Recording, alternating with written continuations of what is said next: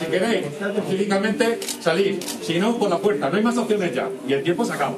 Era el 22 de febrero de 2019. Así empezaba el desahucio de Pepi, Rosy, Juani y Mayra de los pisos que habitaban en la calle Argumosa 11, en Madrid. Nada, que me echan de mi casa, pero yo tengo aquí los papeles de Naciones Unidas que dicen que yo no tendría que salir de mi casa hasta que no tuviera una alternativa habitacional. El desalojo se produjo y el gobierno de Pedro Sánchez reconoció que la política había llegado tarde.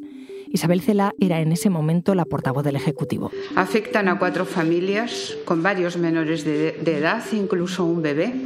La justicia ha actuado y la policía ha cumplido su deber, pero la política no ha llegado a tiempo. Con la pandemia llegó el escudo social del gobierno de coalición, que prometió que ningún hogar vulnerable sufriría un lanzamiento si no se les daba otro alojamiento. Esa medida se ha prorrogado, todavía sigue en vigor. Así la defendía la ministra de Derechos Sociales, Ione Belarra. Se van a incluir todos los desahucios de cualquier tipo para personas en situación de vulnerabilidad y esa alternativa habitacional de la que hablabas tiene que ser una vivienda digna. Pero no ha dejado de haber desahucios de alquiler. De media hay 77 al día, según datos oficiales. La semana pasada, por ejemplo, Teresa Sarmiento se enteró de que tenía que dejar su casa en Madrid, en el mismo edificio donde se llevaron a cabo los desalojos que hemos escuchado al comienzo de este episodio. Es martes, 7 de junio. Soy Ana Fuentes. Hoy en el país, ¿por qué sigue habiendo desahucios en España?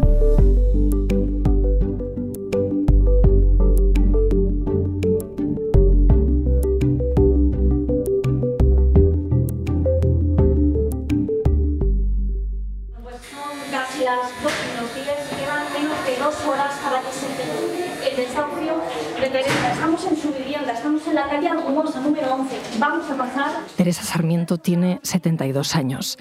Mis compañeras del país, Patricia Segura y Marta Curiel, fueron a verla la semana pasada porque empezaba su desahucio. Muchas gracias por venir.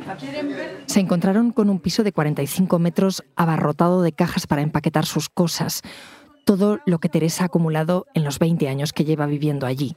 Yo tengo el caos ahora porque estoy tratando. Acababa de enterarse de que probablemente tendría que marcharse esa misma mañana. Les contó a mis compañeras que lleva tiempo sin pagar el alquiler, pero que no tiene dinero ni a dónde ir. Eh, yo quería preguntarte una cosa, ¿cómo te enteraste que te iban, bueno, que tenías que desalojar y que tenías que Fue aquí? totalmente eh, de, de suerte, digamos. Yo estoy en una plataforma y uno de los chicos de la plataforma, Fernando, me dice que por qué no llamo por teléfono porque estamos intrigados de que no tenemos ninguna contestación.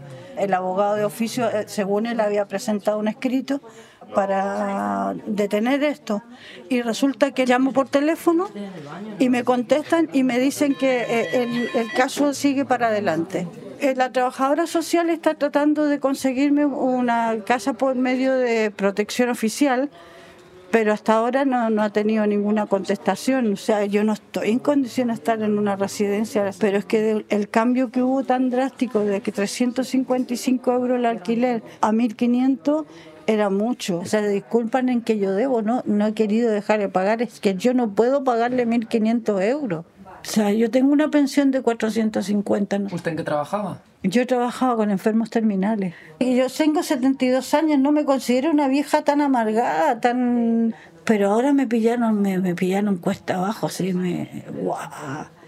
Te lo prometo que hay momentos que... que-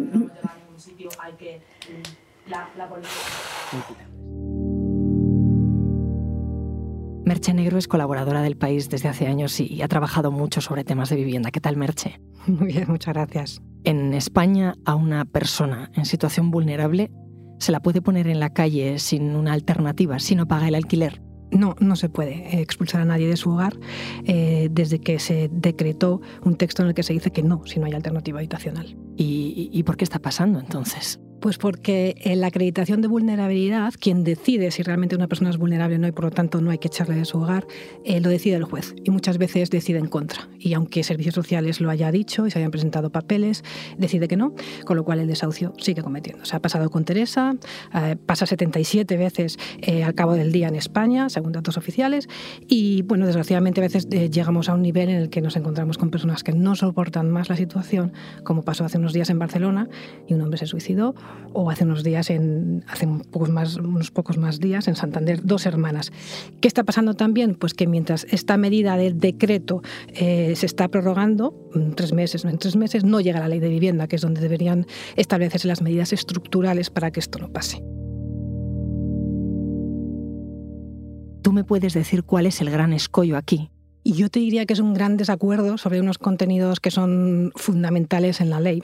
Y es un gran desacuerdo en, el propio gobierno de coalición. Y es la mirada que tiene el PSOE y la mirada que tiene Unidas Podemos, ¿no? en cuanto a qué es un gran tenedor, en cuanto a precisamente las medidas que se toman con los desahucios, en cuanto a si los grandes tenedores son 10 o son 5. Es decir, ahora mismo, según el anteproyecto, si tienes hasta 10 viviendas no eres un gran tenedor. Entonces hay unos puntos, te podría hacer una lista muy larga, pero son varios en los que hay muchos desencuentros, lo que ha hecho que se retrase mucho la llegada de ese borrador y que se convierta en anteproyecto y más aún ahora esas enmiendas que se han registrado 782 de, de todos los grupos parlamentarios y que ahora tenemos que entrar a debatir, tenemos que entrar a estudiar y una por una tienen que ser valoradas, con lo cual imagínate el retraso que se va a producir. Me estás diciendo que hay más de 700 enmiendas. 782 exactamente es un documento que son 600 y pico páginas. Claro, porque ahí es donde se reflejan los grandes desencuentros que hay entre el propio bloque de investidura, partidos de izquierda, y también la derecha que tiene muchas cosas que decir. Hay muchos puntos de desencuentro. Y mientras tanto, ¿qué está pasando? Pues que hay 77 desahucios por alquiler eh, al día en España, que sí, que es, verdad que durante el año 2021, el año de pandemia, 2021, bajaron, en parte porque se cerraron los juzgados, pero ahora mismo estamos con, estamos con una media de 15 por cada 100.000 habitantes eso significa que ya estamos en datos de prepandemia, es decir, que con el decreto no funciona. Y, y, me estás hablando de lanzamientos de desahucios por impago de alquileres, no de hipotecas. Exacto, porque sí que es verdad que de hipotecas están más protegidos desde hace unos años y justamente ahí está un poco el mal de que siga habiendo desahucios de alquileres. En hipotecas están muy establecidos los indicadores eh, bajo los cuales se paran, por ejemplo, que el deudor esté en paro, por ejemplo, que haya menores en la casa, por ejemplo, que sean mayores de 65, todo eso está puesto en el decreto. Por lo tanto, se cumple ese indicador, se para el desahucio hipotecario. Con alquileres no, volvemos a que depende de lo que opine un juez o una jueza sobre la vulnerabilidad. En el caso de las hipotecas dices que sí, que está mucho más vigilado, pero en el caso de los alquileres, entonces, ¿qué pasa con el derecho a una vivienda? Pues que ahora mismo está siendo vulnerado en España y es un derecho pues que, que que está establecido en lo que es nuestra Carta Magna, ¿no? que es la Constitución, por encima de eso no hay nada, pero también eh, desde la ONU nos están dando toques, nos han dado hasta seis toques, eh, hablándonos de casos concretos en los que se está vulnerando ese derecho a la vivienda. En la Constitución lo pone muy claro, que todos los españoles tenemos derecho a una vivienda, pero además hay una cosa muy curiosa, que no pasa en todos los articulados, que es que se hace una frase subordinada en la que se habla de la especulación y de que, y que los poderes públicos velarán porque no se produzca esta especulación. La frase literal es regulando la utilización del suelo de acuerdo con el interés general para impedir la especulación. Esto lo dice la Constitución española y esto lo firmó Manuel Fraga y Barne, Jordi Soletura, eh, Miguel Herrero y Rodríguez de Miñón en el 78. Si hace 45 años se hablaba de especulación, ¿cómo es posible que no se hayan tomado medidas hasta ahora? Es un tema muy complejo, pero claro, al final hay un derecho también de privados que pueden poner el precio que estimen en un mercado libre, ¿no? Sí, claro, yo tengo un piso y lo quiero alquilar y puedo poner el precio que, que, yo decida en función de cómo está en mi zona, en mi barrio, en mi ciudad, siempre y cuando no exista una institución que decida que hay que poner unos topes. Es decir, claro, yo puedo decidir libremente mientras no intervenga el derecho a una vivienda digna que tiene mi vecino. Y ahora mismo, desde luego, hasta ahora, lo que está prevaleciendo es el derecho a la propiedad y un dueño pone el precio que dé la gana y tú lo pagas o no. Lo que estamos esperando ahora es que la ley de vivienda precisamente proteja ese derecho a una vivienda digna de todo el mundo, de personas vulnerables y de todos los demás ciudadanos. Aquí Servidora pues también está afectada por el precio de la vivienda, por ejemplo. Y otro de los nudos gordianos sería precisamente la falta de vivienda pública. En España tenemos una vivienda social por cada 100 habitantes esto solo nos deja por encima de países como Estonia, Letonia o Rumanía. Y en esta ecuación importa mucho lo que ocurre con Sareb, con el banco malo. Y esos más de 45.000 pisos que tienen en la bolsa, que sabes, Ana, que, son públicos ahora, desde que la Sareb es 100% pública, pero que siguen sin pasar a parque de vivienda, con lo cual siguen siendo vendidos o siguen siendo conveniados, pero los estamos pagando dos veces y son 45.000 pisos que en algunas comunidades te aseguro que solucionarían el problema de vivienda, por ejemplo en Valencia, duplica la cantidad de pisos de la Sareb a la lista de espera de vivienda de protección oficial. ¿Se ha pensado que se transforme justamente toda esa vivienda en vivienda pública? Se ha pensado, se ha pedido, se ha robado, se ha reclamado, pero de momento el Ministerio de Economía, que es el que, del que depende, ha dicho no. Y seguimos en las mismas. Y es también uno de, las, de los grandes temas que se están trabajando en esas enmiendas de la ley de vivienda. ¿Por qué Economía dice que no? Pues porque la orden de la Sareb es recuperar el dinero, desinvertir, que es un palabra horroroso, pero su orden es recuperar ese dinero de los activos tóxicos que sabes que eh, son el origen de la Sareb. Pero es que ya los hemos pagado, entonces los pisos son nuestros. y, y, además eso se conjuga o se une a una necesidad tremenda de vivienda en España. ¿Por qué no se unen los puntos y por qué no se pasan a las comunidades autónomas que son quienes tienen las competencias de vivienda? Pues nadie lo sabe. Vamos a volver a, ese piso de Teresa, a la calle Argumosa 11 en Madrid. Estamos en un patio interior, la pared es blanca, lo que pasa que está un poco desgastado todas las ventanas. Abajo hay macetas, algunas con plantas y otras en las que no hay ni siquiera la semilla, yo creo. Y nada, es un patio interior un poco lúgubre y un edificio bastante antiguo.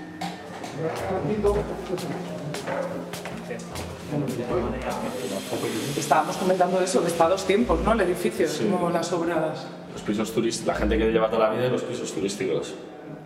Este también, ¿no? Sí. ¿Cuántos, ¿Cuántos pisos hay en el edificio? No sé si son 24, no me acuerdo. 25, sí. ¿Cuántos pisos hay ya reconvertidos, digamos? Pues por lo menos habrá cuatro, ¿no? Estos dos y dos abajo, ¿no? Vamos para abajo si queréis. Han puesto cámaras de seguridad, ascensor. Las puertas blancas son Airbnb y las puertas bonitas, qué sé yo, son los, antiguos. Nosotros empezamos en el 2018 con toda esta historia que se dedicaron a echar a todas las familias gitanas que vivían y que estaban con sus contratos de, alquiler, o sea, no eran familias ocupa, pero claro, se dieron cuenta que los Airbnb estaba dando mucho más que cualquier cosa.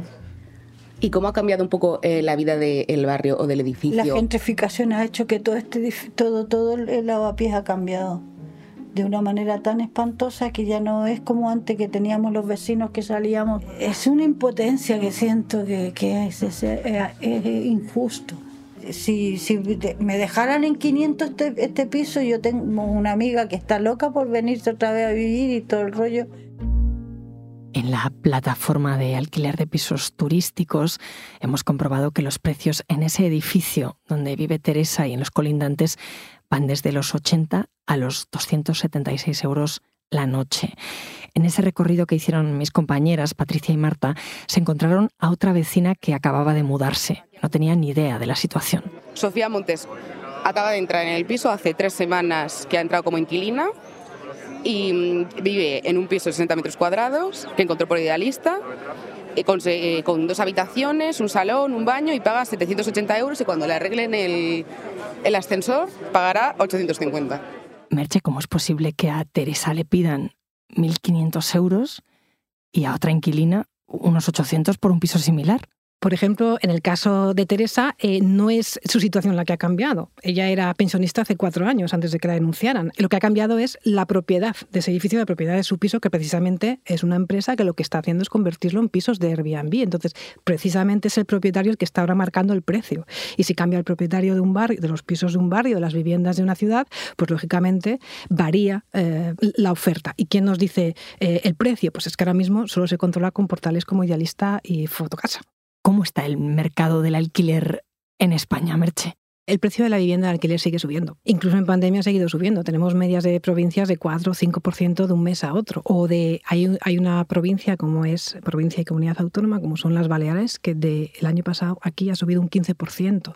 Entonces puede ser que haya bajadas puntuales de un mes a otro, pero si miramos trimestrales, si miramos interanuales, sigue subiendo. Nunca ha dejado de subir. Y claro, lo que me estás contando es que en ese edificio de Teresa se están produciendo, se conviven alquileres habitacionales con alquileres turísticos. Entonces, entonces, bueno, los alquileres turísticos se les puede pedir cualquier cosa por precio noche, si se paga, bien, bien, bienvenido estará, ¿no? Para los propietarios.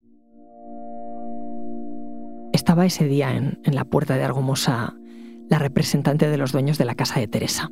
Acabamos de hablar con la empresa propietaria, con una de las representantes que no quiere salir en este audio, y lo que ha dicho básicamente es que Teresa llevaba muchos años sin pagar, no sabe cuántos, decía que incluso llegaban a 15 años sin pagar, y que mm, el contrato se acabó en 2018, según lo que nos cuenta la representante de la empresa propietaria. Y mm, que según lo que le han contado, le han dado una opción a Teresa para irse a una residencia y ella se ha negado. Entonces, lo que no entiende muy bien es por qué esta mujer quiere estar en un piso privado, de propiedad privada y no se va a una residencia. Me llama la atención que los propietarios mandaron a una representante legal, no, no estaban ellos allí. Claro, porque estamos hablando de un edificio que tiene muchos pisos que son de una propiedad de una misma familia, lo que se llama grandes propietarios, ¿no? que es un, palabra que es difícil de comprender. Y este, este caso ejemplifica muy bien lo que está ocurriendo, y es que no hay tantos pequeños propietarios como pensamos o ha cambiado en los últimos años el, el, volumen de grandes propietarios que están alquilando pisos. El alquiler es muy rentable y hay mil cifras y mil datos que se pueden contar. Es muy rentable, por lo tanto hay muchos más grandes propietarios. Eh, y esto a mí me llama la atención porque la cifra con la que eh, el gobierno, instituciones y las eh, asociaciones de propietarios hablan de cómo es el mercado de, la vivienda en España, hablan de que 8 de cada 10 arrendadores, 8 de cada 10 pisos que están alquilados, para entendernos, el dueño es un pequeño propietario. Y eso está puesto en, en leyes, está puesto en, en observatorios oficiales, etc. Y esta cifra yo he tenido la oportunidad de investigarla y sale de una única pregunta que hizo el CIS en 2018 a menos de 500 personas. Es decir, es una encuesta, no es un censo para empezar. Y de menos de 500 personas se deduce que 8 de cada 10 propietarios de pisos son pequeños propietarios. Hay una gran ausencia de investigación y de saber cómo realmente es el mercado de la vivienda en España. No hay un censo oficial. Hay un censo oficial cada 10 años y tendría que haber salido en el 2021, pero no ha salido por razones de pandemia o lo que sea. Por lo tanto, Ana, se están haciendo políticas públicas con el censo de 2011. Imagínate cómo ha cambiado el mercado de la vivienda y cómo somos nosotros como arrendadores o como dueños de pisos o como arrendatarios en 10 años, con todo lo que ha pasado en estos 10 años. Pues con esos datos es con lo que se está haciendo, se están tomando las decisiones. Así que no tenemos eh, parque público, o no tanto como en otros países, pero seguimos teniendo 77 desahucios al día. Em, el de Teresa, tras varias horas de espera, de revisión de documentación, se aplazó y las trabajadoras sociales le ofrecieron una vivienda tutelada, aunque todavía no sabe dónde. Lo hemos suspendido esta vez, se ha suspendido hasta el 1 de julio nada más. El 1 de julio estaremos aquí. El, el 1 de julio eh, del 2002 a las 9 y media va a ser. ¿Necesitas algo ahora? No, no, muchas gracias. Descansado, ¿no? Merche, al final el escudo social que ha funcionado en, en otros ámbitos, en vivienda tiene grietas. Sí, tiene, tiene sobre todo una cosa que al escuchar ahora a Teresa y lo que pasó en su caso, me recuerda y es muy importante, lo que, lo que hay es una tremenda ausencia de inspección. Es decir, si, si los desahucios vulnerables están parados hasta que no haya alternativa habitacional, eso significa que se tiene que vigilar que alguien le ofrezca a Teresa una alternativa habitacional. Y lo que no puede ser es que ya con la comisión en la puerta, entonces ya alguien decida que esta señora ah, habrá que decirle que sí que se le da un piso tutelado. ¿no? Es todo mucho más integral, que, el problema de vivienda va mucho más allá, de, incluso de los precios de alquiler, del parque público y de los grandes tenedores. ¿no? Es que también hay, hay una parte importantísima que son los servicios sociales que no dan abasto. Yo he hablado con trabajadoras sociales que sienten mucha angustia cuando tienen que decirle a una familia, no tengo un sitio donde mandarte, no tengo un piso al que mandarte. Y, y, eso significa que no se está vigilando. Si ponemos negro sobre el banco en una ley, en un decreto, donde tú quieras que eso no va a pasar y está pasando y nadie vigila por qué, entonces tenemos un problema muy grave. Merche, gracias. A ti.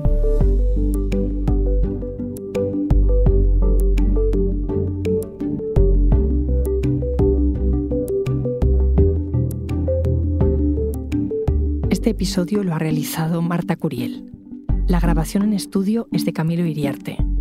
La edición de Ana Rivera. El diseño de sonido es de Nicolás Chabertidis.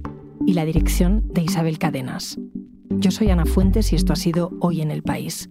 De lunes a viernes volvemos con más historias. Gracias por escuchar.